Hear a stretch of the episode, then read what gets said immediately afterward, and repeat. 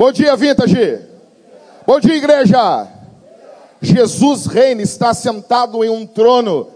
João viu Jesus assentado em um trono. Trono fala de domínio. Trono fala de governo. O diabo não está sentado em trono nenhum. O domínio, o governo está nas mãos de Jesus. Nas mãos do Senhor Jesus. Nas mãos daquele que reine, daquele que vive, daquele que está sobre todas as coisas. É tudo sobre Jesus. Nós estamos reunidos aqui muito alegres. Meu nome é Jackson, eu sou um dos pastores dessa igreja e meu coração está fervendo para falar a Bíblia para vocês aqui essa manhã. Bom, ontem nós tivemos um casamento e, cara, não, não teve como eu e minha esposa sair de casa. Nós oramos, mas a nossa oração foi pouca. Sabe como o pentecostal diz? A oração foi fraca. Ontem foi fraca. Aconteceu tudo. Minha esposa começou a passar mal, um portão deu problema, aí faltou luz, o portão da garagem já não abria, aí começou um curto no portão, começou a dar um barulho no portão assim! Sabe, sabe aqueles filmes assim do eh, Jurassic Park? Quando os dinossauros se soltam do negócio, começa a acender uma luz assim, pam, pam, disse, cara, não vou deixar a Thalita sozinha aqui para pegar fogo no negócio, não poder sair, entendeu? Aí, cara, foi uma loucura e não deu, não deu. Mas eu fiquei sabendo que o Everton pregou muito ontem. Deus te abençoe, Everton. Estou muito feliz. O Everton vai ser o próximo casamenteiro aqui da Vintage. Aqui. Nosso Santo Antônio, Santo Fortuna. Estamos muito felizes, então já vamos para a Bíblia, vamos trabalhar. Abra a Bíblia em Neemias, capítulo 9. Traga a sua Bíblia física para a igreja. Entendeu? Essa aqui, old school, tá bom? Ah, pastor, mas eu acho um pouco escuro na vintage para me carregar essa Bíblia. Qual o problema? Traz um, um, um negocinho, um, aquele capacetezinho de, de mineiro. É? Dá para fazer tudo, cara, tá bom? Que isso? Parece o Chaves. Abra a Bíblia em Neemias capítulo 9, capítulo 9, verso 1. A gente vai ler 37 versículos, é uma leitura longa, tá bom? Então, eu preciso que você preste atenção comigo. Você desligue seu celular. Você pare de falar com quem está do seu lado. Olha para mim aqui, cara, tá bom? Cid, para de falar com a Jéssica. Olha para mim. Eu dei uma indireta, não entendeu? Tem que falar o nome. Sidlane, Sidlane. Ai, ai, ai. Neemias capítulo 9, verso 1, diz a escritura: No vigésimo quarto dia do mês, os israelitas se reuniram para o quê? Para um jejum, vestiram roupas de saco e colocaram terra sobre a cabeça. E os de ascendência israelita se separaram de todos os estrangeiros, puseram-se em pé e confessaram os seus pecados e as maldades dos seus pais. Ficaram em pé onde estavam e por três horas leram o livro da lei do Senhor, seu Deus. E durante outras três horas confessaram os seus pecados e adoraram o Senhor, seu Deus. Ou seja, leram três horas direto e ficaram orando três horas direto. Não tem esse papinho de me cansa ler muito, entendeu? Não tem. Verso 4. Então os levitas, Jesua, Bani, Cadmiel, Sebanias, Buni, ou Coelho, Serebias, Bani e Kenani se puseram em pé sobre a plataforma e clamaram em alta voz ao Senhor seu Deus. Os caras eram pentecostais, eles oravam alto. Não tem essa coisa de, não, não precisa orar alto, Deus não é surdo. Mas qual o problema? Deus não é surdo, mas eu quero orar alto. Deus me deu um, um tom de voz que eu possa orar alto. Qual o problema? Se tu ama Jesus e tu nunca orou alto, tem algo errado na tua vida. Nunca, nunca na vida tu gritou, nunca na vida tu clamou a Deus. Não, pastor, nunca. Em lugar nenhum tu nunca orou alto. Qual o problema? Vamos lá, aqui, biblicamente falando, eles clamam em alta voz, clamor da alma, verso 5. E os levitas, Jesua, Cadmiel, Bani, Asa, Azabanéias, Serebias, Odias, Sebanias e Petaías disseram: Levantai-vos, bendizei ao Senhor vosso Deus de eternidade a eternidade. Bendito seja o glorioso nome que está exaltado sobre toda bênção e louvor. Verso 6: Tu somente és Senhor. Essa oração ele vai revelando quem é Deus Vai sublinhando aí. Tu fizeste o céu e o céu dos céus, com todos os seus elementos, ou, ou anjos, né? A terra e tudo quanto nela existe, os mares e tudo quanto neles há, e tu dás vida a todos os seres, e os exércitos do céu te adoram. Verso 7, ele vai revelar de novo quem é Deus. Tu és o Senhor, o Deus que escolheu a Abrão e o tirou de Ur dos caldeus e mudou o seu nome para Abraão. Viste que o coração dele era fiel a ti e fizeste com ele uma aliança pela qual darias aos descendentes dele a terra dos cananeus, dos heteus, dos amorreus, dos perizeus, dos jebuseus e dos girgazeus. E tu cumpriste a tua promessa, pois és está revelando quem é Deus Viste também a aflição de nossos pais no Egito e ouviste o clamor deles diante do Mar Vermelho. Verso 10. Fizeste sinais e maravilhas contra o Faraó e contra todos os seus subordinados e contra todo o povo da terra dele, pois sabias com que soberba eles o haviam tratado. Assim adquiriste renome que permanece até hoje. Dividiste o mar diante deles, de modo que o atravessaram a seco, e lançaste os seus perseguidores nas profundezas, como uma pedra em águas impetuosas. Além disso, tu os guiaste de dia com uma coluna de nuvem, e de noite com uma coluna de fogo, para iluminar o caminho em que deveriam andar. Desceste sobre o monte Sinai, do céu falaste com eles, e lhes deste normas justas leis verdadeiras, estatutos, dobra atenção agora, e mandamentos bons. Fizeste-os conhecer o teu santo sábado, e lhes deste mandamentos, estatutos e leis por intermédio de teu servo Moisés. Do céu lhes deste pão quando tiveram fome, e da rocha lhes fizeste brotar água quando tiveram sede. E lhes ordenaste que entrassem e tomassem posse da terra que, sob o juramento, tinhas prometido dar a eles. Agora ele muda o foco da oração de Deus para o homem. Mas os nossos pais se tornaram orgulhosos e obstinados e não deram ouvidos aos teus mandamentos, recusando-se a te ouvir e não se lembrando das maravilhas que fizeste entre eles. Em vez disso, tornaram-se obstinados e, na sua rebeldia, escolheram um líder a fim de se voltarem para a sua escravidão. Agora ele revela quem é Deus. Tu, porém, és um Deus pronto para perdoar, bondoso e misericordioso, muito paciente e cheio de amor, e não os abandonaste. Verso 18 e verso 19, essa aqui brota a graça desses dois versos. Mas quando fundiram para si um ídolo em forma de bezerro e disseram: Este é o teu Deus que te tirou do Egito, e quando cometeram grandes blasfêmias, verso 19, pega para ti isso aí, cara. Tu não os abandonaste no deserto por causa da tua grande compaixão. De dia a coluna de nuvem não deixou de guiá-los pelo caminho, nem de noite a coluna de fogo deixou de iluminar o caminho em que deveriam andar também lhes deste o teu bom espírito para instruí-los. Não retiraste, não retiraste da boca do povo o teu maná, e quando tiveram sede, lhes deste água.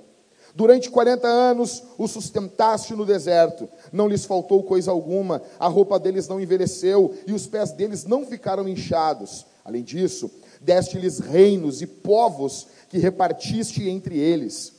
Assim, eles conquistaram a terra de Sion, rei de Esbom, e a terra de Og, rei de Bazã. Tornaste os filhos deles tão numerosos quanto as estrelas do céu, e os fizeste entrar e possuir a terra que tinhas prometido aos seus pais. Os filhos deles entraram e possuíram a terra. Tu subjugaste diante deles os moradores da terra, os cananeus, e os entregaste nas tuas mãos, com os seus reis e os povos da terra, para fazerem deles como bem quisessem. Eles se apoderaram de cidades fortificadas e de terras férteis, e se apossaram de casas cheias de todo tipo de bens, cisternas já cavadas, vinhas e olivais e muitas árvores frutíferas. Assim eles comeram, fartaram-se e engordaram, e aproveitaram todas as coisas boas que lhes deste pela tua bondade. Engordar é um sinal da bênção de Deus. Verso 26 muda de novo o foco do que Deus está fazendo para o homem. Mas eles foram desobedientes e se rebelaram contra ti viraram as costas para a tua lei e mataram os teus profetas que os advertiram a que voltassem a ti, eles te ofenderam gravemente. Verso 27. Por isso, tu os entregaste na mão dos seus adversários que os afligiram, mas no tempo da sua angústia, quando eles clamaram a ti, tu os ouviste do céu, e conforme a tua grande compaixão, lhes deste libertadores que os livraram das mãos dos seus adversários.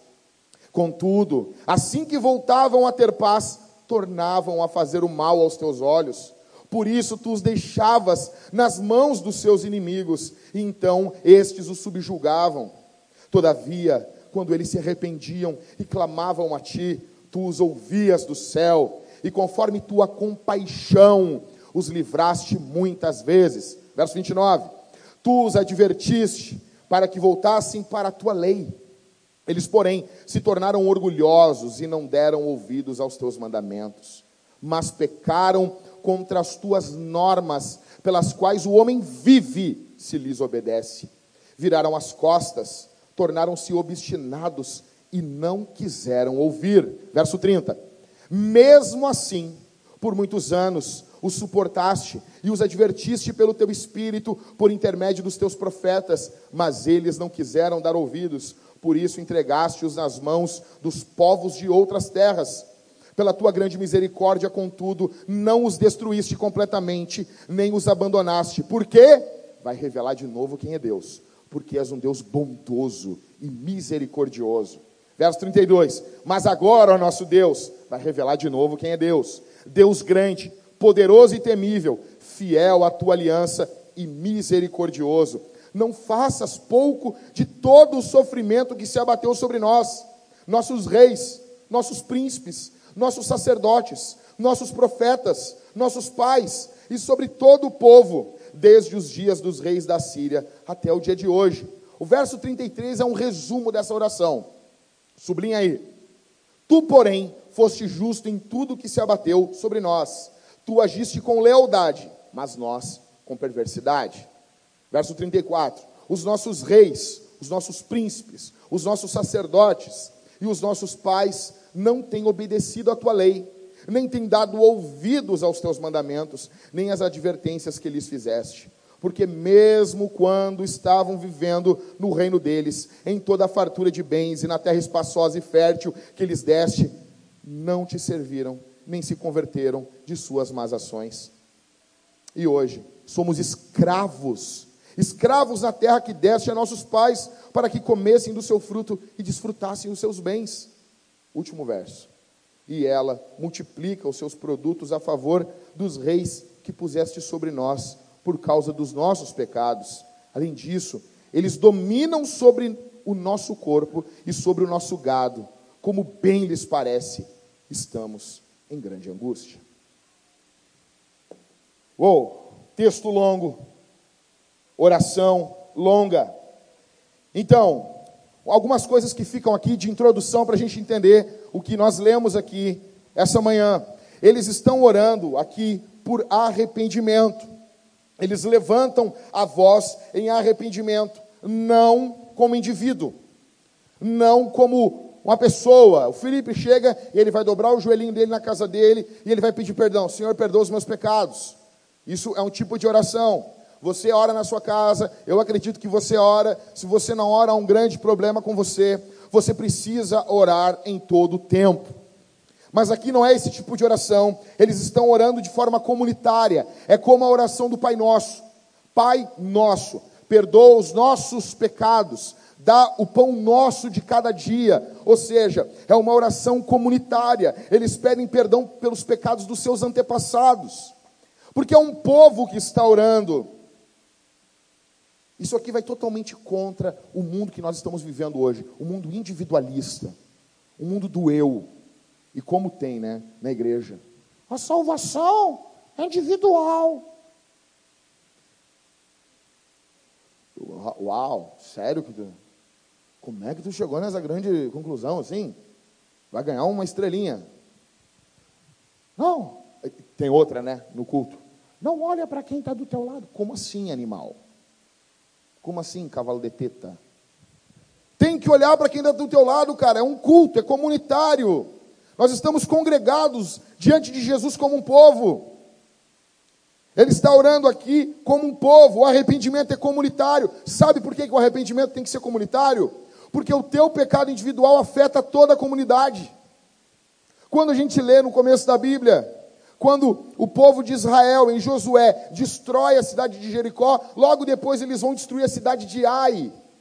E eles são destruídos porque Acã, o filho do capeta, se eu estou lá, eu dava uma joelhada no Acã. Por causa daquele cara, daquele imbecil. Um monte de gente morreu.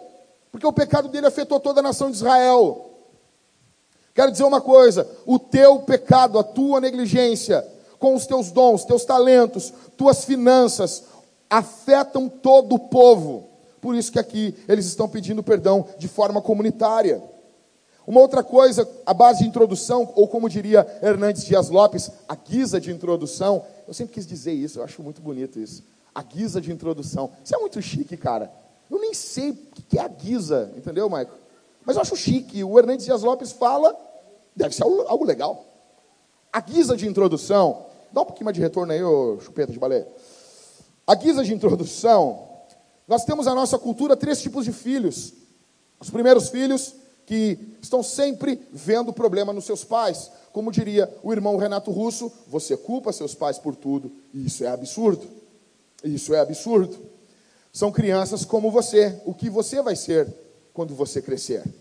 Ou seja, existem pessoas que toda a sua desgraça, todo o seu problema, está ótimo retorno. Tudo que eles fazem de errado, a culpa é do pai. Meu pai não me deu um abraço. Vou para a reabilitação. Pai, meu pai não me deu um abraço, ponto com. Eles não, têm, não tiveram um aconchego da mãe. Minha mãe não me deu teta. Eu descobri que quando tu fala teta para as pessoas de fora do estado, elas ficam ofendidas. Eu estava numa conferência de plantação de igreja agora, e daí um irmão disse assim: Cara, eu estava no sul, e o médico falou para minha mulher: Não, porque tu tem que dar teta para o teu filho. Eu me levantei e disse: Teta tem a tua mãe, teta tem a tua avó. E Deus disse, cara, é normal lá, assim, entendeu? Então, tipo, então assim, pessoas, não eu, não, eu não tive aconchego, eu era muito feio, comecei a caminhar com três meses de idade, porque ninguém me pegava no colo, eu sou muito sofrido. Meu pai me dava comida com uma taquara, ele empurrava a comida porque não queria chegar perto de mim. Essas são as coisas que eu cresci ouvindo do meu pai. Então, então, Algumas pessoas culpam seus pais por tudo, outras não. Outros seus pais são perfeitos, nunca pecaram, são semideuses. São semideuses. Né? Não, meu pai nunca pecou. Os caras aqui estão dizendo, os nossos pais pecaram. E outros ainda usam os pecados dos pais para se desculpar. Não, assim, eu sou assim, porque o meu pai é assim. Eu sou convertido, mas a minha direita não é. Que legal, né, cara? Entendeu? usam os pecados dos pais, mas não é isso que eles estão fazendo aqui. Eles estão orando e estão confessando o pecado de todo um povo, pecado dos seus pais, o pecado que eles estão mergulhados, pecados aprendidos. A oração aqui tem mais de 50 vezes a palavra tu, se dirigindo ao Senhor. E ela também fala sobre pessoas. Essa oração aqui que nós lemos, esses 37 versículos, ela é uma oração sobre duas coisas: Deus e pessoas. Baixa um pouquinho mais aí, cara. Se apitar, tu dá uma baixada vai segurando aí. Eles oram o que Deus e o que as pessoas fizeram. Alguns podem dizer, poxa, que leitura longa. Já de começo nós lemos mais de 10 minutos a Bíblia. Por que, que a gente tem que ler tudo isso? Por que, que tem que ler todo esse texto? Sabe por quê? Porque a melhor parte do sermão é a leitura da Bíblia. E porque a fé vem pelo ouvir e ouvir a palavra de Deus. É poderoso. Alguém pode dizer assim: o único momento que não tem erro é o momento da leitura da Bíblia. O Novo Testamento, ele é claro, ele nos manda, não negligencie a leitura pública das Escrituras. Paulo falando para Timóteo. Ou seja, a leitura pública das Escrituras faz parte do culto. E se a leitura é, de uma oração é longa, sabe o que a gente está aprendendo aqui, já de introdução? é que nem sempre a oração curta é boa. De vez em quando a oração tem que ser longa. De vez em quando a oração precisa ser longa, sim. Nós vimos aqui, até aqui, várias vezes orações curtinhas de Neemias. Você já, você já pegou isso, né? A gente está no 14 sermão em Neemias. Então, ele tá, Neemias está fazendo um negócio, ele para. Senhor, me ajuda. Me ajuda. Senão eu vou estrangular o sambalate. Senhor, me ajuda. Eu quero dar com um taco de beisebol na cabeça do Tobias. Ele faz orações curtas. Aqui não. Aqui essa oração é longa, porque não são só de pequenas orações que um cristão vive. De vez em quando o cristão tem que fechar a porta do quarto, se trancar, desligar o celular, desligar tudo, dobrar o joelho e orar e chorar pelos seus pecados e os pecados da igreja. No GC, quando estamos juntos, nós precisamos orar. Eu peço que os líderes de GC essa semana orem com, com, com os membros do GC. Orem, chorem, deixe o povo orar. Sem aquela, aquele amém de bombeiro. Sabe o amém de bombeiro? Amém, amém, amém. Obrigado, Senhor. Amém, amém. Também não estou falando aqui para um levantar a voz e não calar a boca, porque normalmente quem faz isso é quem não ora em casa. Sabe aquela pessoa, nossa, cara, esse cara ora, com, ele ora muito com todo mundo. Não ora sozinho. Nego que não ora sozinho. Mas eu estou falando para vocês orarem, buscarem a Deus. Outra coisa que fica aqui claro já de introdução. Vocês se lembram quando o, o Esdras pregou o evangelho para eles? Olha aqui para mim. Eles começaram a chorar e os sacerdotes diziam: Não chorem, fiquem felizes. Hoje é um dia de alegria. Se lembram disso? Hoje é um dia alegre. Agora não. Agora é um dia de tristeza. Agora não é um dia de, de ficar feliz. Agora é um dia de chorar. Tem dia para tudo. Tem dia que é para nós sorrirmos, nos alegrarmos. Mas também tem dia de seriedade. Nem tudo é brincadeira. Nós temos um grande problema, temos um, um grande problema aqui na nossa igreja. Muita gente nova. Muita gente, muito jovenzinho dinâmico. Muita gente felizinha. E me perturba, às vezes, ver gente que é feliz sempre e não tem nunca um momento de contrição com Deus. Não tem nunca um momento de seriedade com Deus. Não tem nunca noção da realidade do que está acontecendo no momento. Não tem nunca, nunca, nunca um momento de tristeza, de angústia. Nada quebra o seu coração. A obra de Deus não quebra o seu coração quando vê, muitas vezes, a obra de Deus abandonada por muitos pastores, muitas igrejas. Tem algo errado com a gente aqui. Aqui está ficando claro isso. Mas eu quero bem rápido explicar para vocês aqui, para vocês basearem a vida de oração nessa oração de Neemias aqui. Eu quero dar para vocês quatro marcas radicais de uma oração, ou quatro marcas de uma oração radical. Quatro marcas que precisam acompanhar uma oração. A primeira marca é que a oração deve ser radicalmente bíblica. A oração deve ser radicalmente bíblica. Deus começa um diálogo com a Bíblia quando fala com a gente. Você tem que entender isso. Por que, que o Ever começa o culto aqui, ou o Rodrigo? Quando eles começam o culto, eles começam o culto. A primeira coisa que se faz no culto, com respeito às outras igrejas, mas que nós fazemos o culto, o que, que é? Não é oração. Não, vamos começar o culto orando. Que orando, rapaz? Nós começamos o culto lendo a Bíblia. Porque primeiro Deus fala, não é a gente. Primeiro Deus fala. A primeira palavra num culto não é nossa, é de Deus. Deus deu a primeira palavra. Deus veio em direção a gente. Deus fala e nós respondemos. As nossas orações são nossas respostas ao falar de Deus. Deus começa o diálogo na Bíblia. Nós temos um Deus que fala. A Bíblia não é algo morto, ela não é algo mor ela não é uma, uma palavra morta. Ela é viva. A Bíblia é viva, é a palavra de Deus. O segredo para um casamento feliz, qual é o segredo? Eu botei um texto ontem na internet. Vocês viram lá quando a Nicole, a Nicole Kidman está no, no, no programa do Jimmy Fallon. Vocês viram isso aí, cara? Vocês viram? Não, vocês viram isso? Mano, o cara perdeu a Nicole Kidman. Não, sério. Se mata, velho. Só o cara. Não, só o fato do Jimmy Fallon continuar existindo, ele não entendeu o que aconteceu. Ele não tem noção do que aconteceu.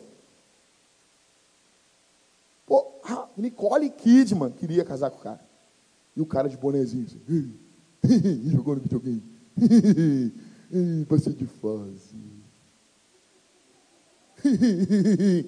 e uma coisa aqui.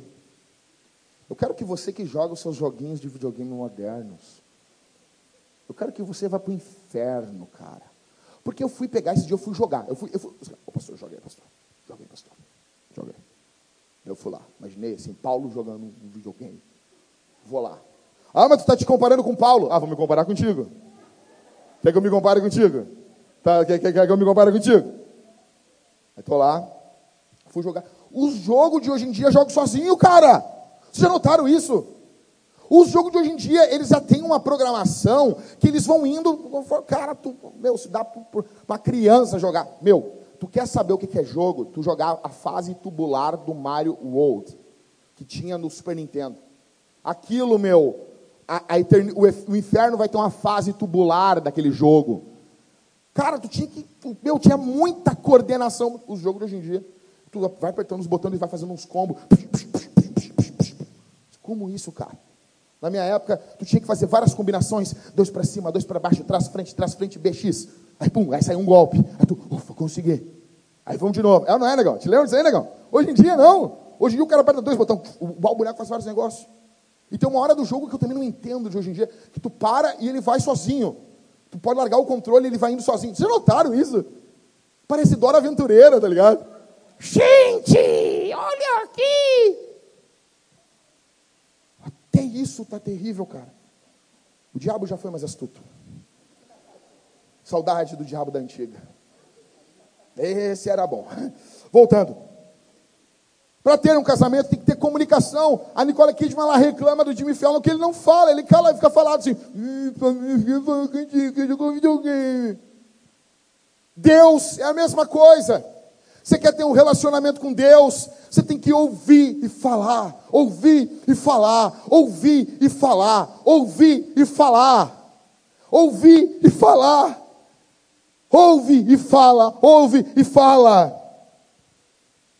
A oração, ela tem que sair da Escritura. A oração tem que sair da Bíblia. É daqui que saem nossas orações. Por isso que Jesus diz: pede o que quiser que eu vou dar. Porque se nossas orações forem bíblicas, a gente pede tudo e Deus dá tudo o que a gente quiser, porque a gente está pedindo com base na Escritura. A oração é da Escritura. Essa oração é a consequência de um sermão de seis horas. Você se lembra semana passada? Semana retrasada? Aquele sermão que foi pregado por Esdras. Esdras prega um sermão de seis horas o que, que vai acontecer? Um avivamento e depois confissão de pecado, oração. Eles vão ler três horas, se arrepender três horas. Deixa eu contar para vocês uma coisa que eu faço, que eu comecei a fazer há alguns meses e tem me ajudado muito. Vou contar para vocês, se vocês quiserem fazer, façam. Tem sido uma benção na minha vida. Então, quase sempre quando eu não fico resolvendo um problema até tarde, eu acordo em torno de 5 e meia, 6 da manhã. Hoje eu levantei 7 e meia. Já para mim já é um caos. É um caos. O dia já começa ruim. Mas eu procuro fazer uma leitura de um salmo e orar esse salmo a cada três horas. Então, meu celular está programado para tocar seis da manhã, nove da manhã, meio-dia, três da tarde, às seis da tarde e às nove da noite. São seis leituras do mesmo salmo. Eu leio esse salmo em voz alta. Eu me retiro e onde eu estou eu leio, ou às vezes eu estou com alguns irmãos, eu leio com eles. Eu leio esse salmo em voz alta. Depois que eu leio em voz alta, cada três horas que eu leio, essa leitura ela tem uma maior compreensão na minha cabeça. E eu oro esse salmo, uma oração de 30 segundos, às vezes um minuto, dois, às vezes eu me empolgo, vou um pouco mais. Eu tenho aprendido que orar os salmos é algo que tem feito muito bem para a minha espiritualidade. E não fui eu que inventei isso, tá? Isso aqui os padres medievais faziam, só que eles não tinham um despertador no bolso. Eu não sei como que eles faziam isso, cara. Entendeu? Mas eles já faziam isso. É chamado lectio divina, a oração, a leitura orante da escritura. Eu quero encorajar você. Se a tua vida de devoção está ruim, faça isso. Faça isso. Ah, pastor, e o Salmo 119? te mata, velho. Por favor. Por favor. É um, só tem um Salmo 119, sabia disso, né? Sabia disso? Se tu ler, tu vai ler o Salmo 119 uma vez a cada três anos, cara. Entendeu, né? 150 salmos. É mais ou menos isso. Vai ter um dia a cada três anos que tu vai ler seis vezes o Salmo 119. Nossa, que caos, que droga, que inferno, né? Por favor. Isso é uma forma de você orar a Escritura. Você ora a Bíblia, você vai orando o que a Bíblia diz. Pessoas que têm problema de oração, elas estão com problemas de leitura bíblica. Você quer saber como uma pessoa lê a Bíblia? Ouve ela orando. Tem gente que não tem palavra para orar. O meu pai na fé que dizia isso, pastor Daniel. Você quer saber se alguém lê a Bíblia? Você ouve ela orando. Os caras não tem palavra para orar, velho. Os caras não tem nada para dizer para Deus. Você lê na Escritura, você responde a Deus aquilo que está escrito. Você vai orando. Você não tem o que orar. Você leu, por exemplo, eu estou lendo hoje, no dia de hoje, o Salmo 110. Então ele já abre dizendo: E o Senhor disse ao meu Senhor: Senta-te à minha direita. Eu já louvo a Deus pela trindade. Eu já louvo a Deus porque o nosso Deus é trino. Porque Ele é diferente de tudo, Ele é santo. Obrigado, Senhor, porque hoje eu entendo isso. Você vai orando a Bíblia.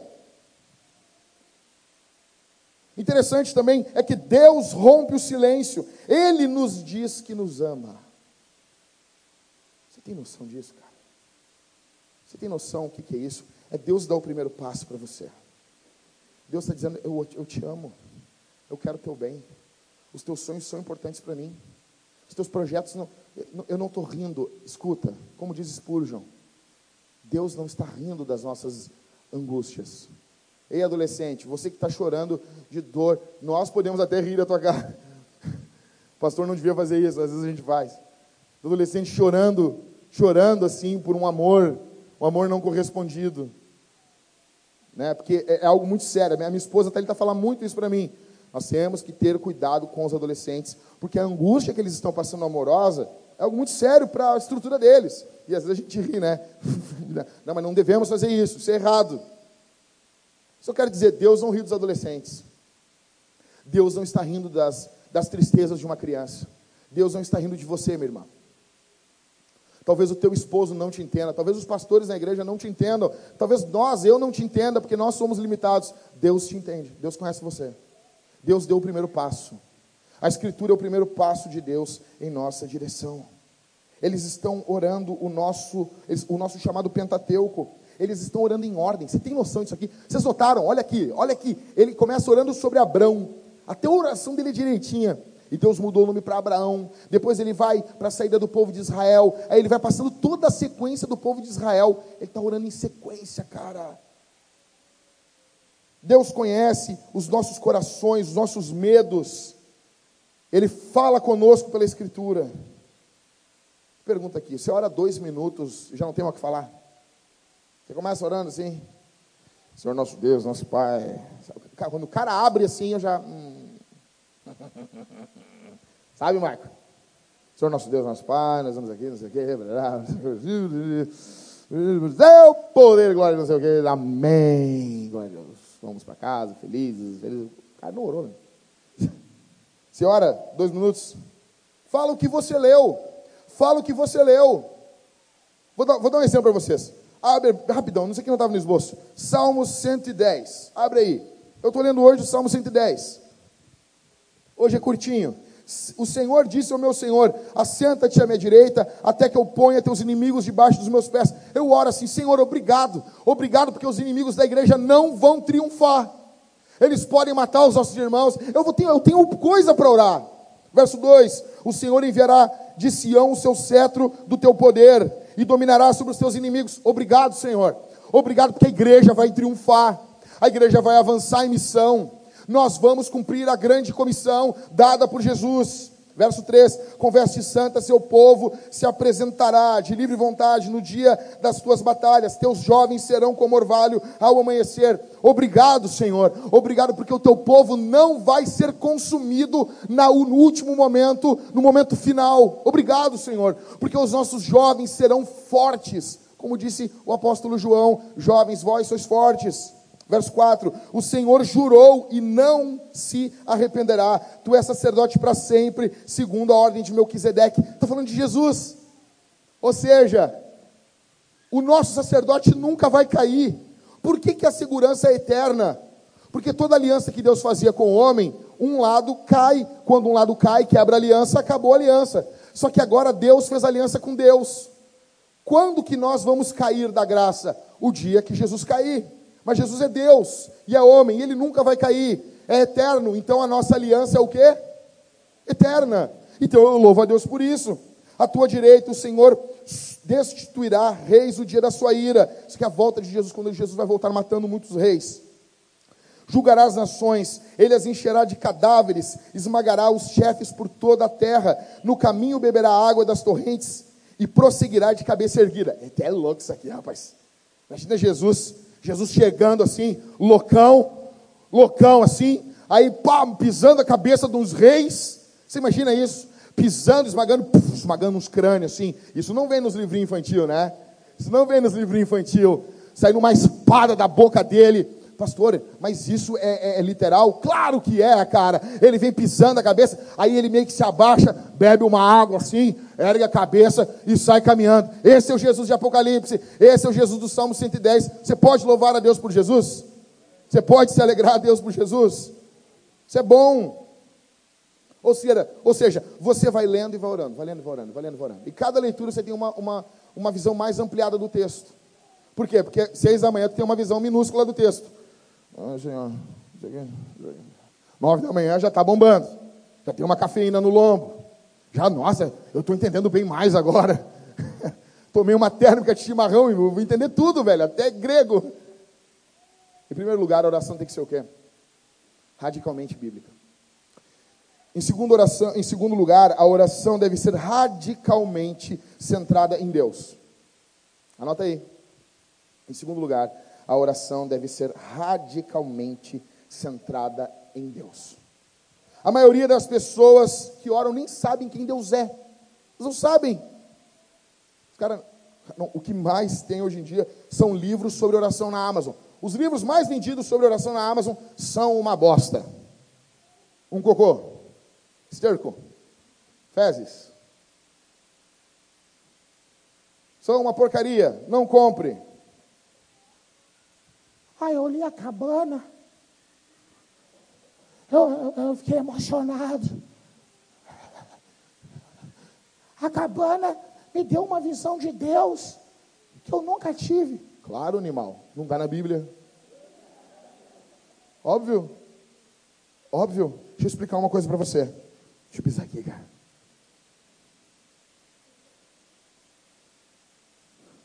Eu quero que você bata o seu minguinho. Se você leu a cabana e chorou. Chupeta de baleia, não deixa a tua mulher ver esse negócio. Mulher vai muito pela emoção. Ai, eu fico tão emocionada vendo Saraiu. Sara, o nome do Espírito Santo, Saraiu. Que bosta, cara! Deus Pai, nada, isso não tem nada a ver com racismo, não tem nada a ver com racismo. Mas Deus Pai é apresentado com a nega gorda americana, uma afro-americana, cara. Não tem nada a ver com, com, com cor ou com gordura. Mas, velho, é apresentado. Deus não tem sexo, não. Mas ele é apresentado na figura paterna. Você não faz uma imagem do Deus Pai. Ou seja, tu está sentado vendo a cabana e tu, quem é aquele ali? Aquele é, é o pai, mesmo que fosse um velho parecendo Gandalf. Você está quebrando o segundo mandamento, porque você está fazendo uma imagem de Deus. Isso não pode fazer isso. O Espírito Santo, o único que nós podemos, ah, ele tinha cabelos brancos, ele tinha, é Jesus, porque ele se fez carne. Agora os caras estão lá sentados. Eu entendi a trindade. Não entendeu nada, cara. Então, o foco da Bíblia é Jesus. Não, e hoje em dia, os livros sobre oração falam muito sobre técnicas. Acenda velas de oração, labirintos. Não, o cara que começa, por favor, não vem com essa coisinha de labirinto de oração para cá. Mas, pastor, eu nem sei o que é isso. Esquece então, não procura. Sério. Primeira coisa é fazer labirinto de oração na igreja. Eles botam um negocinho, aí tu dá uma pisadinha, e tu. E dá mais uma pisadinha. Aí faz todo aquele caminho, e tu vai tendo um encontro com o ser superior. E é um negócio. É uma maconha, cara. Pessoal assim que estuda na URGS gosta. Entendeu? Ou seja, uma porcaria. Não vem com esses negócios para cá. E minha irmã, não casa com quem gosta de labirinto de oração. Esse cara não gosta de mulher. Esse cara gosta de usar roupa rosa. Diz que camisa rosa não tem problema. É, o homem também usa. Não, usa, né? Usa. Eu não sei. É meio perigoso.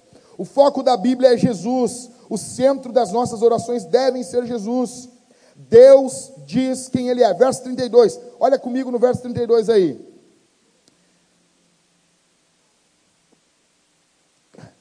Outro capítulo, não tem como.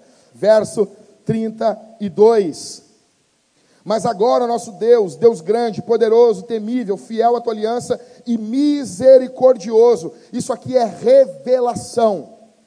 Revelação. Deus está se revelando. Verso 6 ele se revela. Verso 7 ele se revela. Final do verso 8 ele se revela. Verso 13 ele se revela. Verso 25 ele revela a graça. Verso 29 ele revela o perdão de Deus. Final do verso 31 e final do verso 32 é a revelação de Deus. Deus está se revelando. São mais de 50 vezes que eles citam Deus nessa oração. O foco é Deus. Quem governa quando tu ora? Quem é que governa? Quem está reinando quando você ora? Quem, quem reina? Deus ou você? Alguns livros de oração que você vai comprar na Amazon, eles não são submissos a Deus. Eles ensinam você a determinar. Determine. Hum, e, ah, determina. Muita, cara, eu, eu, tenho certeza que um monte de gente morreu do coração determinando. Eu determino. E, morreu. eu determino. E, não consegue nem determinar a hora que vai peidar, cara. O cara é um desgraçado. Cara é um desgraçado, cara. Quem é soberano quando você ora? Você, escuta aqui, isso aqui tem, você tem que pegar aqui. Você tem que enlouquecer com isso que eu vou dizer. Você não precisa, escute isso aqui, cara. Você não precisa tornar Deus bom. Deus é bom. O paganismo, ele, ele, ele, entende que você tem que mexer em Deus. Eu sei porque eu venho, quando era criança, eu ia em, em, em reuniões de umbanda, minha mãe me levava, então era uma loucura. Eu já, eu, criança, criança vai tudo que é lugar. Entendeu? Então, às vezes eu ia numa reunião de umbanda com a minha mãe, bicho pegando lá, era uma loucura. Às vezes eu ia com a minha tia em uh, eh, reuniões espíritas, uh, era uma, uma, loucura. Eu ia em reuniões evangélicas com outras tias minhas, ia na igreja católica, uma coisa louca. E, e todos esses lugares, uma coisa que eu notei é que as pessoas elas têm um relacionamento pagão com Deus. Qual o relacionamento pagão? Eu tenho que fazer tal coisa para Deus fazer tal coisa. Eu tenho que mexer a mão de Deus. Eu preciso fazer isso, porque senão Deus não vai fazer isso. Isso é um relacionamento pagão com Deus. Escuta o que eu vou dizer aqui. Deus responde orações? Sim, Ele responde. Mas não é com essa cosmovisão pagã, é com uma cosmovisão paterna. Olha essa diferença, preste atenção no que eu vou dizer agora. Vocês se lembram da dança da chuva dos índios? Ou seja, tu faz um certo tipo de dança, dança ali, né? Pum, faz uma chuva ali, pá, dançou de um jeito, o que, que vai acontecer? Vai chover. Bah, não choveu. Deu três pisadinhas a mais para o lado esquerdo. Deus não, não, não vai aceitar. Ou seja, você manipula a divindade. Em muitas igrejas evangélicas tem isso também. Tem ou não tem? São as campanhas. São as campanhas. Você vai vir em sete sextas-feiras. Venha para as sete sextas-feiras da tribulação. Eu, cara, eu, eu, eu, tinha que fazer um culto desse ainda. Eu ia fazer assim: as sete sextas-feiras da morte do Armagedon. Deus vai matar você. Tipo, umas coisas loucas assim. As pessoas vêm e quando ela falta uma, ela volta lá para o começo da fila. Não dá, perdeu. Deus está rindo. perdeu, playboy. Ou seja, essa visão é uma visão pagã de Deus. A Bíblia apresenta Deus como um pai. Você, quando for orar, você não precisa ter essa preocupação. Eu tenho que transformar Deus em um Deus bom. Essa não é a sua função. Deus é bom. Deus tem prazer em abençoar você. Deus tem prazer em dar coisas para você. E quando Ele não dá, Ele não dá como um pai. Você sabe muito bem que pais às vezes não dão coisas para os filhos, porque aquelas coisas farão mal para o filho. Mas sempre que uma coisa fará bem para o filho, o pai não vai negar. O pai vai fazer de tudo para dar. Assim é o nosso Deus. Deus é um pai e ele é bom. A oração deles, presta atenção aqui. Isso aqui, eu não sei, cara. Isso aqui é a coisa que mais tirou meu fôlego no texto. A oração deles está saturada de informações sobre a pessoa de Deus. Salmos, os salmos nos revelam quem Deus é. Deixa eu dizer uma coisa para você. Deixa eu, deixa eu, compartilhar um negócio. Eu vou fazer um negócio agora aqui que eu tenho vontade de fazer isso há anos. Eu vou fazer isso muitas vezes. Eu tenho vontade de ver festa toda vez que nós nos deparamos com uma revelação de Deus na Bíblia. Você entendeu? Eu tenho vontade de ver festa. Eu tenho vontade de ver gente enlouquecida Sempre quando eu leio na Bíblia, eu estou lendo lá em casa um negócio. Aí a gente chega em um texto da Bíblia e Deus, Deus se revela. Ele mostra assim, porque eu sou um Deus compassivo. Eu, cara, eu olho para Talita assim, eu só não sacudo ela pelos ombros porque ela é mulher, velho, entendeu? Eu já tenho vontade de sentir, cara, dançar em cima da mesa, um walker. Deus está se revelando, cara. Qual que eu pego aqui, Mateus? Esse aqui?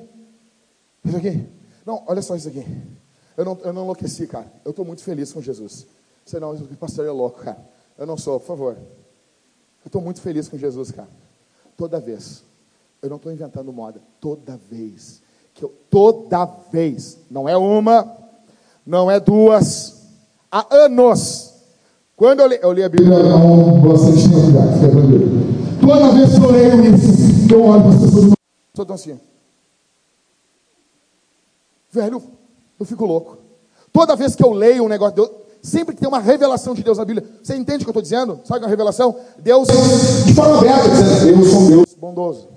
Eu sou um Deus misericordioso. Ou quando alguém diz, o Jonas, a gente está Jonas, Deus, o Jonas diz assim, eu sabia que eu, eu, não queria ir lá por causa disso, Senhor. Tu és um Deus misericordioso. A Bíblia está revelando quem é Deus. Eu tenho vontade de estourar o champanhe.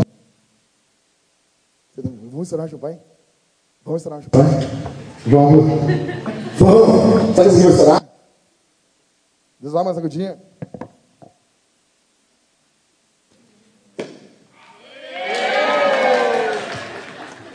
Pode beber um gole, será? Sacerdote podia beber na hora do, do serviço? Podia, né? É bom mesmo, Carol. É bom mesmo. Sabe o que é isso, cara? Eu fico muito feliz Sabe por que eu fico muito feliz? Pelo seguinte, eu estaria adorando uma pedra hoje. Eu estaria diante de uma pedra, diante do sol, aplaudindo o sol, fazendo suco de melancia com pano de prato, uh, fumando maconha e dizendo: Ah, coisa linda esse sol. Não faça isso, não casa com quem faz suco de melancia com pano de prato. Essa pessoa tem um problema mental também estuda na URGS também. Ou seja, sempre que eu leio na Bíblia, Deus se revelando, Deus falando quem Ele é, eu fico feliz. Sabe por quê? Porque eu posso dizer para Deus agora: Eu te conheço, eu sei quem Tu é. Tu não está oculto de mim, tu não se escondeu de mim, tu mostrou para mim quem tu é. Jesus veio ao mundo, Ele é a revelação exata de Deus. Você não saberia quem Deus é, eu não saberia quem Deus é, mas Ele se abriu, Ele abriu os braços, Ele disse: Ei, eu estou aqui, eu não estou escondido de vocês, eu estou ao alcance de vocês. Como não se animar? A partir de hoje, eu quero que essa imagem do Estourança Champanhe fique na tua mente. Sempre que tu lê na Bíblia, tu vai sublinhar, tu vai dar um grito, tu vai dar um pulo, vai dar uma girada, uma rodopiada, não sei. Vai estourar uns fogos de artifício. Eu tenho vontade de fazer isso. Toda vez, e eu olho para as pessoas, sabe o que, que é? É que a gente já está acostumado com Deus. Está acostumado. Mas imagina só, tu, nas, tu nasceu num lugar que tu não sabe quem Deus é. E Ele está se revelando. E não é só uma revelação, essa revelação é boa. Porque Ele poderia se revelar e dizer, ah, mas Deus é Deus. Deus é ruim, Deus é mau. Ele podia dizer assim, eu sou um Deus mau. Mas Ele não é. Ele é bom. Ele é bom. Você tem noção disso? Em segundo lugar, a oração tem que ser radicalmente centrada em Deus. Tem deleite em Jesus. Você se alegra em Jesus. Você está feliz com Jesus. Você vai lendo a Bíblia, você está feliz com quem Jesus é. Você está feliz com quem Deus é. Quando você lê a Bíblia, você pensa assim: nossa, que Deus bondoso, que Deus misericordioso. Você está feliz? Tem deleite, tem alegria em você? Terceiro, a oração deve ser radicalmente honesta sobre o pecado humano. Tem que ser honesto. Você e eu odiamos falar sobre os nossos pecados, sobre as nossas injustiças. Nós odiamos isso. Nós odiamos isso. Você e eu odiamos isso. Nós não gostamos de falar dos nossos pecados. Romanos 1 diz que nós suprimimos a justiça com os nossos atos. A cultura ama redefinir o que é pecado. Ela fala erro. Né? Você lembra do, do Paralamas do Sucesso? Eu quis dizer, você não quis escutar. Você lembra disso aí? Ouve depois hoje. Quem é músico ouve. É tudo desafinado aquela música. Tudo desafinado. Ou seja, nós vivemos um período onde as pessoas espiritualizam as coisas. Ah, eu quero dizer uma coisa aqui a nível de oração. Vamos orar pelo Everton. Ele bateu na Mariane. Como assim? O Everton não bateu na Mariane. Fica tranquilo. Até porque a Mariane é capaz dela bater no Everton. Mas a Mariane é tão magrinha, tão assim quietinha. Hum, tu não conhece. Né, Mari? Essa oração deles, ela é encharcada de confissão ela é encharcada, porque todo o nosso ser foi afetado pelo pecado. Nosso coração é enganoso, é perverso. Nossos pensamentos são doentios, são cruéis. Você e eu, nós somos vingativos. Você entende, você consegue entender, você entende o que é ser um pecador, porque você é um pecador. Se tem uma coisa que tu é bom é em pecar. Você já pecou aqui no culto, mais de uma vez. Você já cirou, você já cobiçou, você já invejou, você já quebrou todos os mandamentos. Ou seja, nós somos totalmente depravados. A depravação total ela atinge a pessoa como um todo, até o seu âmago, até a sua raiz, até a sua essência. Não quer dizer que todos vão pecar do mesmo jeito, mas a essência, a raiz, quem a pessoa é ontologicamente está afetado. Eu pergunto, como que você se define? Olha para mim aqui, cabeção. Como que tu te define? Vamos lá. Primeiro mandamento: não terás outros você, já quebrou esse mandamento várias vezes. Você já teve outros deuses que não foi Jesus. Segundo mandamento: não farás para ti imagem. Ou seja, você já adorou uma imagem de Deus que não era Deus. Você já adorou um outro Deus, já fez uma imagem mental de quem era Deus, você já adorou. Terceiro, não tomarás o nome do Senhor teu Deus em vão. As pessoas vivem quebrando esse mandamento. Eu tenho raiva disso, cara. Por que, que as pessoas vivem quebrando esse mandamento, cara? Eu, você, isso é uma coisa. As pessoas vão escrever um negócio, meu Deus, meu Jesus, Pare com isso. Pare de tomar o nome do Senhor em vão. Quarto mandamento. Lembra-te do pessoas que vivem idolatrando o trabalho ou idolatram o descanso e não trabalham seis por um. Deus tem uma escala de trabalho? Tem. Seis por um. Isso é boa, né, legal? Tem. A Ruder, às vezes, tem 12 por 36. Deus tem uma escala também, seis por um. Quinto mandamento, honra teu pai e tua mãe. Você já quebrou esse mandamento? Quantas vezes você desonrou seu pai, você desonrou sua mãe? Sexto mandamento, não matarás. Ah, eu nunca matei ninguém, mas você já odiou. E a Bíblia diz que aquele que odeia é homicida, que a base do assassinato é o ódio. Você já quebrou o sexto mandamento? Sétimo mandamento, não adulterarás. Você já adulterou. Você já cobiçou uma mulher, um homem que não era teu. Não vem aqui com essa cara de deslavado, dizendo, não, você já fez isso sim, seu safado. Oitavo mandamento, não furtarás. Você já roubou alguma coisa nem que seja a glória, a honra de Deus ou a honra de algum irmão. Nono mandamento, não dirás falso testemunho. Você já mentiu. Décimo mandamento, não cobiçarás. Então acabou, ferrou. Não, não, não, aprendi com o pastor lá que tem que se apossar pela fé. Não, negão, o cara está te, tá te ensinando a cobiçar. Ou seja, quem você é? Pecador. Eu sou pecador. Como você se define? Como você se define? Tem uma definição aqui de Lutero que eu gosto muito. Ele diz assim: Não tenho, eu sou Lutero, não tenho outro nome senão o de pecador. Pecador é meu nome, pecador é meu sobrenome. Eu pergunto, é assim com você? É desse jeito com você? Quarto e último, terminando. Então, em primeiro lugar, repassando aqui, repassando com vocês.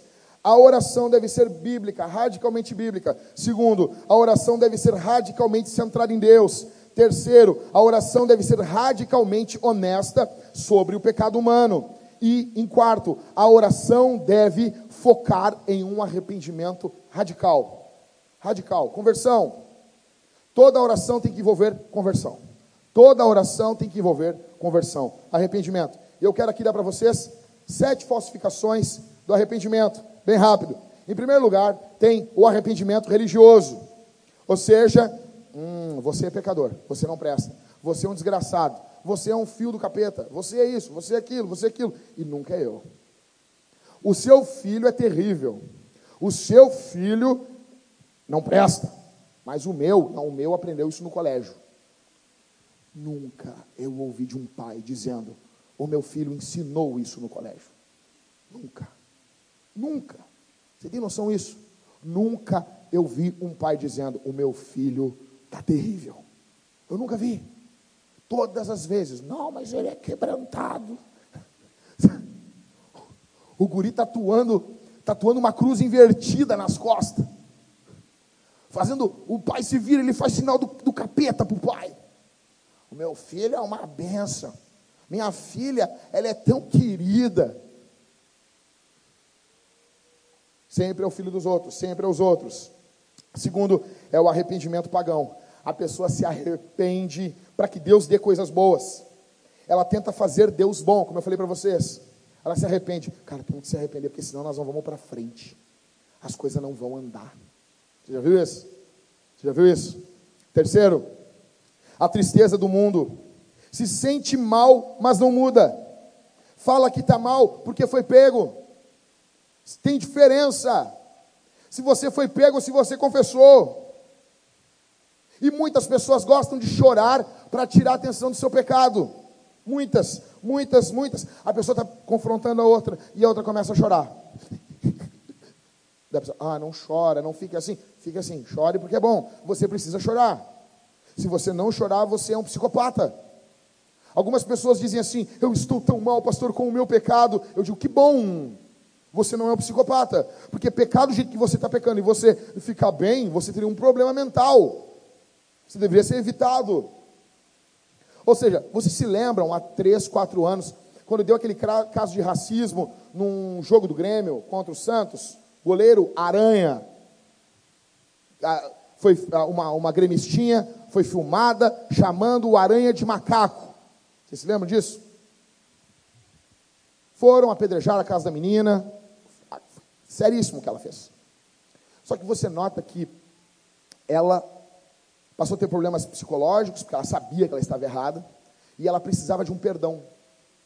E para conseguir esse perdão, ela foi onde? Ela foi na Fátima Bernardes, numa igreja. E naquela, naquela igreja, diante de uma congregação, tinha um sacerdote, que era Fátima Bernardes. E a Fátima Bernardes tinha que, em rede nacional, dar o perdão para ela. Isso é o que todos nós buscamos. Só que muitas vezes as pessoas não buscam em Jesus isso. As pessoas buscam nos deuses, dos templos pagãos. Como muitas vezes o que estamos vendo na televisão é um culto, com um sacerdote fazendo uma intermediação. A Fátima Bernardes é um sacerdote da cultura. É a nossa Oprah brasileira. O que ela fala é lei. Aquilo é um programa de espiritualidade e de cosmovisão. Ela está apresentando e todos os dias de manhã, essa desgraçada que tirou a TV Globinho, ela está pegando e está ensinando espiritualidade para o povo. Eu preferia TV Globinho. Eu preferi TV Globinho, TV Colosso. É que eu sou mais um pouco mais antigo. É que eu peguei o tempo da Xuxa. A Xuxa era já uma coisa nova. Eu peguei um tempo. Antes da Xuxa era o programa. Não sei se. O Catito não vai lembrar, Catito. Antes da Xuxa. Tu lembra, Maico? Balão Mágico. Vocês lembram de Balão Mágico? Não lembro, né? Super fantástico. O Balão Mágico. Não lembro disso. Vocês são jovens dinâmicos. Vocês já nasceram na época do Cartoon Network. Quarto, mera confissão. Confessar é algo bom, mas não é o bastante. Tem gente que tem facilidade de confessar. Eu fiz errado. Estava falando para o Michael de um pastor que, que ele disse que estava pregando. E ele chegou para a mulher dele e perguntou assim: Quais são os meu maior problema? E ela disse: Olha, que tu confessa as coisas e não muda. Tu tem uma facilidade de enxergar que tu está errado, mas tu não muda. E ele falou assim: É verdade, eu sou assim. é verdade. Eu, eu sou assim. Tu tem que mudar. Eu tenho que mudar, é verdade. Ou seja, pessoas que confessam rápido, desviam de culpa. Quinto, as pessoas dizem: Ah, tem algo ruim que aconteceu, mas a culpa não é minha. Foi ele. Vocês já viram isso aí? A pessoa que está confessando um negócio, mas. Ah, quando a pessoa fala mas, já falou, abraço. Falou, eu, eu tô, tô eu, o Everton, Rodrigo. Eu estou ouvindo o querido, Cardenádega. Eu tô, tô, tô, encarnando um pastor interior, sabe? Eu tenho que parecer um. Como é que um pastor agiria nesse momento? Ele diria assim: Sim, amado. Como está seu coração? Essa é a pergunta do pastor, né? E eu, assim, eu fico olhando, forçando que eu estou prestando atenção, que eu amo a pessoa, e eu estou, não, estou começando a amar, Senhor, estou começando a amar. Aí a pessoa diz assim: Eu fiz isso, mas eu já tenho vontade sim de dar um cotovelaço e sair, bem louco, gritando na rua. Se tem mas, não é confissão de pecados. Confesse os pecados. Confesse os pecados. Sexto, minimizar o erro. Ó, seguinte, pastor, eu traí minha mulher. Sim, mas pelo menos, como assim? Como assim, cavalo de teta? Como assim? Como assim, pelo menos? Eu era criança e um dia meu pai está me confrontando. Eu cheguei para ele e disse assim: É, pai, mas pelo menos eu não fumo maconha. Estúpido, estúpido, estúpido. Meu pai olhou para mim e disse: Sério? Uh! E eu, eu não sabia bem, porque eu era muito estúpido, que eu tinha feito algo errado. E nós morávamos na Protásio Alves, o meu pai saiu caminhando comigo na rua. E ele gritava, negão: Ei, meu filho aqui, ó, ele não fuma maconha. Ei, isso aí, filhão. Isso aí. E ele ficou uns 15 minutos, eu pensava, ele vai parar com isso. Ele não parou. Ele não parava com isso. Hoje eu entendo. Como assim? Tu quer uma medalhinha porque tu não fuma maconha? Cara, o cara, é a mesma coisa que o cara chegar para você e dizer assim: Ó, oh, cara, eu, eu não faço chá de cinamomo. Eu não como mamona. E aí, cara, tu quer que eu te abrace, te levante para cima?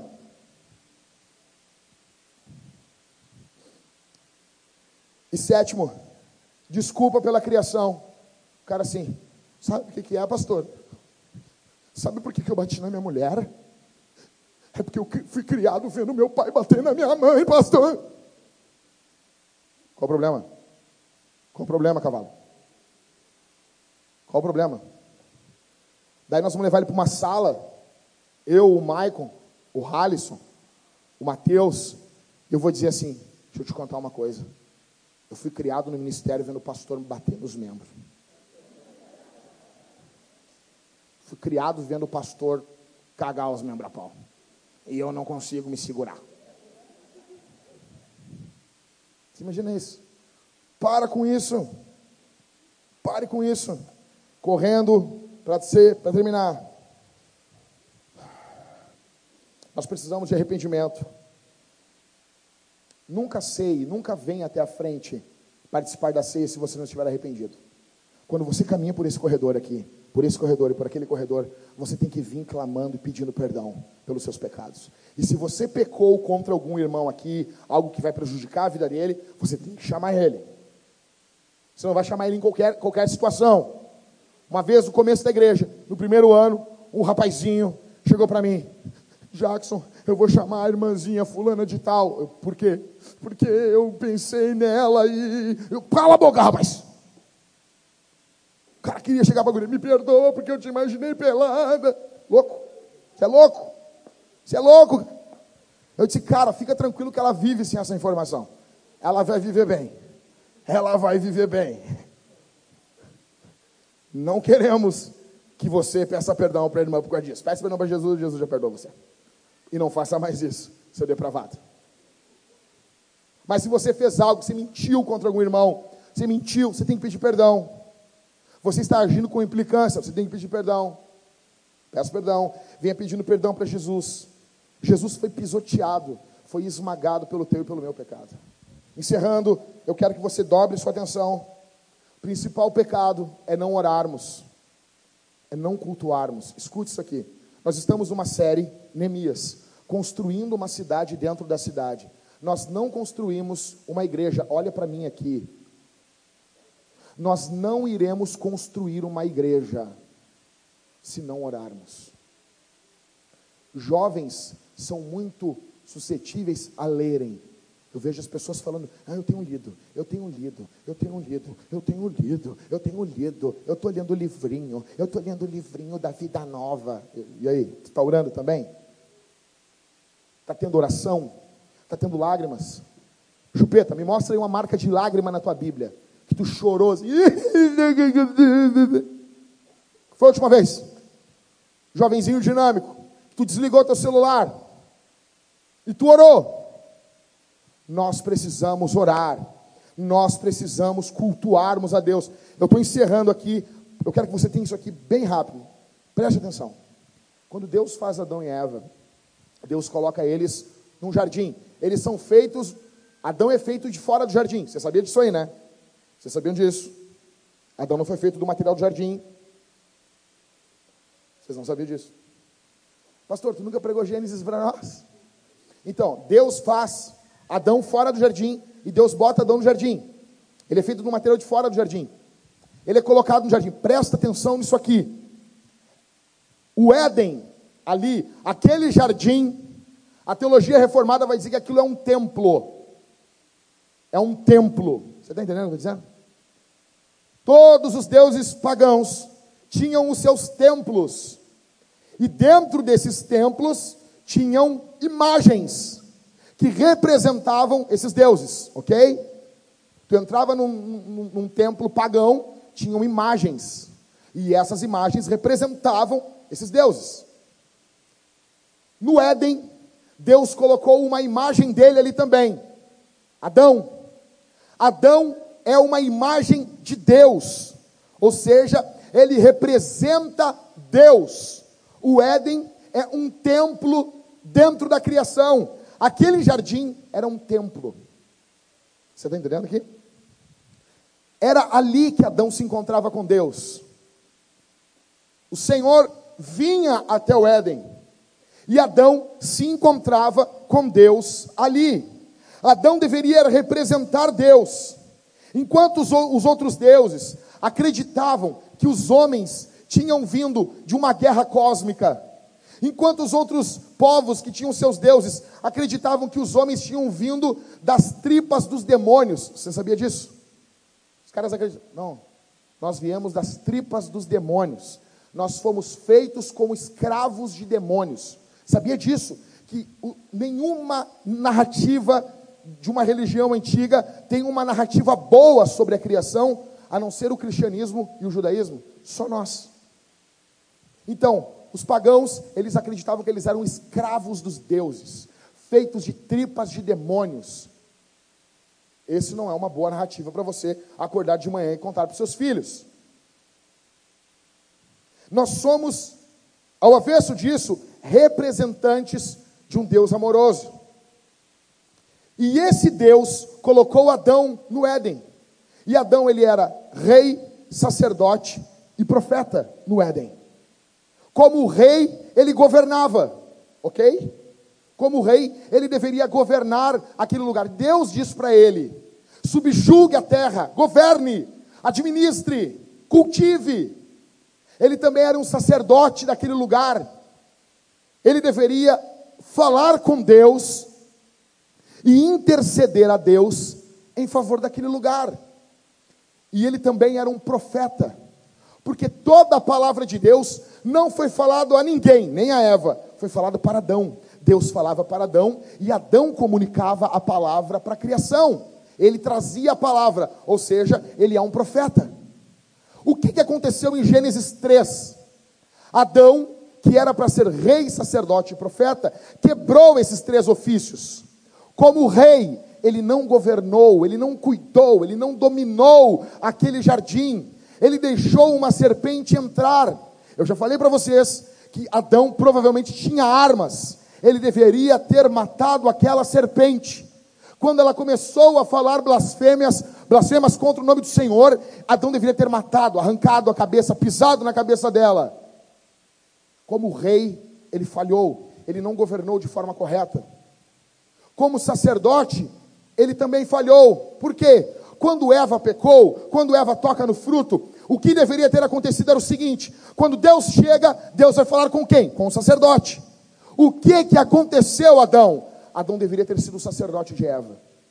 Ele deveria ter dito: Ela pecou, mas eu quero morrer no lugar dela. Ele deveria ter intercedido por Eva. Ele deveria ter pedido: Não mata ela, Senhor. Não mata ela. Ela é o amor da minha vida. Ela veio, ela é um pedaço de mim. Ela, é um, ela veio de uma costela minha. Quando eu olho para ela, eu estou olhando para um pouco de mim. Não mata ela, Senhor. Mata eu. Eu prefiro morrer do que, do que ver ela morrendo. Mas o que, que ele faz? Ele diz o quê? A culpa é dela. Ele falha como rei e ele falha como sacerdote. Falhou como profeta também. Por quê? Porque ele deveria trazer a palavra. Quando a, a, serpente estava falando a palavra de forma distorcida, ele deveria, como rei, ter matado e como profeta, ter trazido de novo a palavra para Eva. E ter dito: Não, Eva, a palavra de Deus é isso. Deus disse isso. O primeiro Adão falhou como rei, falhou como sacerdote e falhou como profeta. A boa notícia. A boa notícia é que Jesus é rei, sacerdote e profeta. Como rei, ele reina gloriosamente, cuida do seu povo. Ele está nesse momento reinando, toda a tua vida está na mão dele. No meio de todo esse caos, de todo esse imbróglio, há um Deus reinando, e o seu poder é visto sobre o seu povo. Ele é o nosso rei, ele reina. Enquanto eu estava saindo da minha sala, que eu estava orando para vir, para descer para pregar, eu orava e eu pedia só uma coisa, enquanto eu estivesse pregando: venha ao teu reino, venha ao teu reino, venha ao teu reino. Eu fui passando pelo corredor e eu vinha orando: venha ao teu reino, venha ao teu reino, porque nós somos parte de um reino que tem um rei. O segundo Adão, ele fez o que o primeiro não fez, ele foi um sacerdote. Adão deveria ter morrido no lugar de Eva e não fez o nosso segundo Adão fez. Ele morreu no lugar da igreja. Você deveria estar morto, eu deveria estar morto. Aquela cruz era nossa. Os nossos pecados mereciam aquilo. O que você pensou nessa última noite, você deveria nem ter acordado, mas o teu Deus te amou. Jesus morreu no teu lugar na cruz do Calvário. Ele foi o sacerdote perfeito. E não só como sacerdote, ele é o profeta verdadeiro que traz a palavra. Ele é a própria palavra. No princípio era o Verbo, e o Verbo era Deus, e o Verbo estava com Deus, a palavra de Deus. Por que tudo isso, Jack? Porque nós vemos os efeitos do primeiro Adão nas famílias, nas igrejas e na cidade. Nós vemos os efeitos devastadores que um sacerdote mal fez que um mau profeta fez e que um mau rei fez. Nós vemos esses efeitos na criação, nós vemos esses efeitos em nós. Pais que muitas vezes devemos refletir esse tríplice ministério dentro das nossas casas, somos maus reis, maus sacerdotes e maus profetas. A boa notícia é que através da igreja, Deus está levantando um novo povo, reconstruindo uma nova criação e fazendo uma obra totalmente nova nessa terra caótica que nós estamos vivendo. Como disse C.S. Lewis, o inverno em Nárnia está acabando.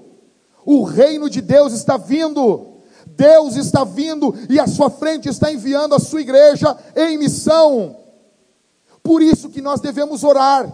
Por isso que tudo isso para você entender essa coisinha. Você pode sair daqui e orar. Sabe por quê? Porque você ora através de Jesus. Não são pelos seus méritos, é pelos méritos de Jesus. Você pode sair daqui, abrir a sua boca e falar de Deus, falar do Evangelho, falar de Jesus aos perdidos, e Deus vai abençoar você. O poder do Espírito Santo vai capacitar você. Vão por todo mundo. Jesus disse, encerrando, cara, olha aqui, eu estou encerrando, por favor, por favor.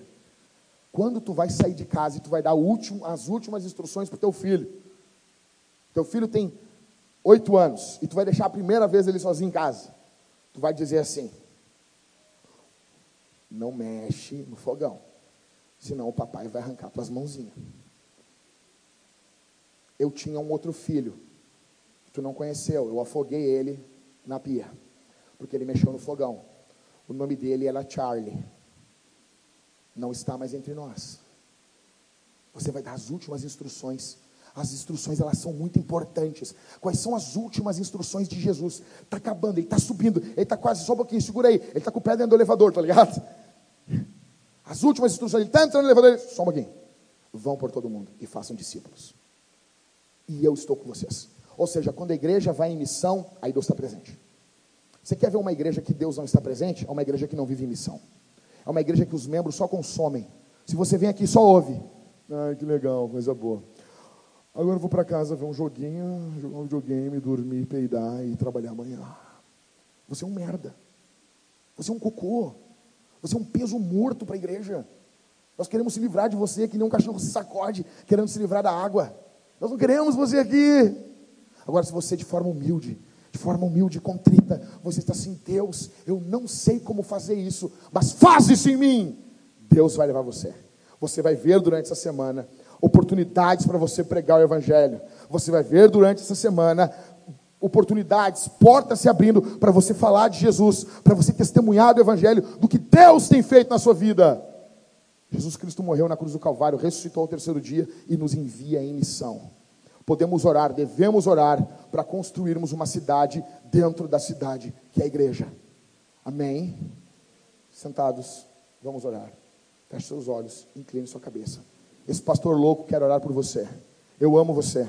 Vintage, eu amo você. Vintage, eu vivo isso aqui constantemente, de forma intensa. Eu amo você. Eu amo você, eu quero o seu bem. Eu amo, eu amo você. Os pastores que estão aqui, o Rodrigo ama vocês. O Rodrigo ama vocês. Feche seus olhos. Escute o que eu estou dizendo de olhos fechados. O pastor Rodrigo ama vocês. É um dos caras mais apaixonados pela igreja e por Jesus que eu conheço.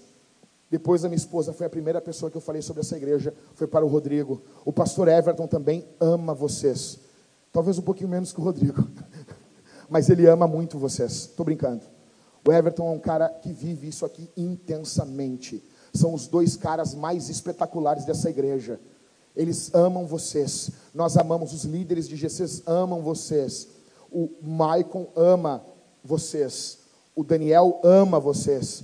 O Cauê ama vocês. Nós amamos vocês. Nós queremos que você cresça em graça, em santidade. Comece a orar. Feche seus olhos. O diácono Leonardo, a diaconisa Karine, amam vocês. Nós queremos que você entenda isso. Nós estamos em missão. Nós estamos aqui não para um evento. Nós não estamos aqui juntos para uma baladinha, para uma brincadeirinha. Nós estamos em missão. Deus está enviando o seu povo e fazendo algo novo nessa terra. Pai, nós te amamos, nós te bendizemos. Obrigado por esse texto de Neemias 9. Incendeia nosso coração essa semana que tenhamos piedade, que tenhamos alegria, que tenhamos regozijo. Aqueles que são, que têm o dom de línguas, que falem em línguas nas suas casas, sejam renovados. Aqueles que são profetas, que profetizem, Senhor. Ó Deus, não deixa que os dons do Espírito sejam apagados em nós. Levanta uma geração aqui cheia do Teu Espírito Santo. Levanta aqui, Senhor, jovens que amam o Evangelho, amam a palavra, que se apegam ao Evangelho, que vençam a pornografia, que vençam o pecado que tão de perto nos assedia. Deus, faz Levanta um avivamento por intermédio de tua palavra aqui em nosso meio nós cremos, nós nos apossamos, nós confiamos o teu evangelho. Faz em nós, levanta aqui na tua igreja, Senhor, uma igreja cheia que ame a tua palavra e que ame um avivamento, que ame o Espírito Santo, cheia dos dons para evangelizar essa cidade perdida no dia a dia, no trabalho, na padaria, no cinema, na quitanda, na rua, no vizinho, em nome de Jesus. Nos envia no poder do Espírito Santo. Eu te agradeço por tudo, Senhor. Amém.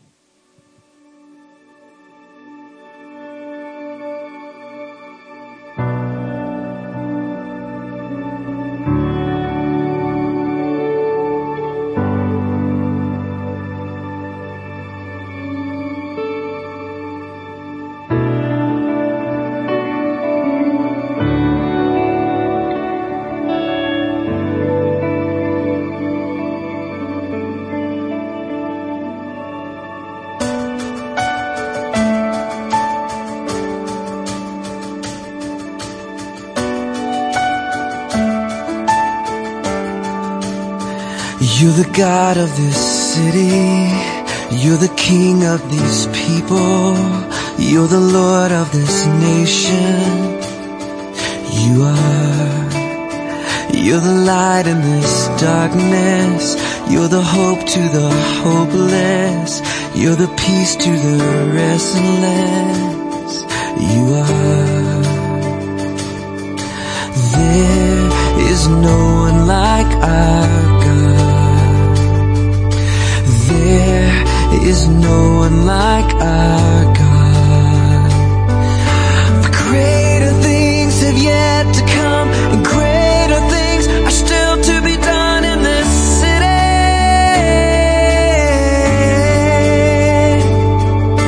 Greater things have yet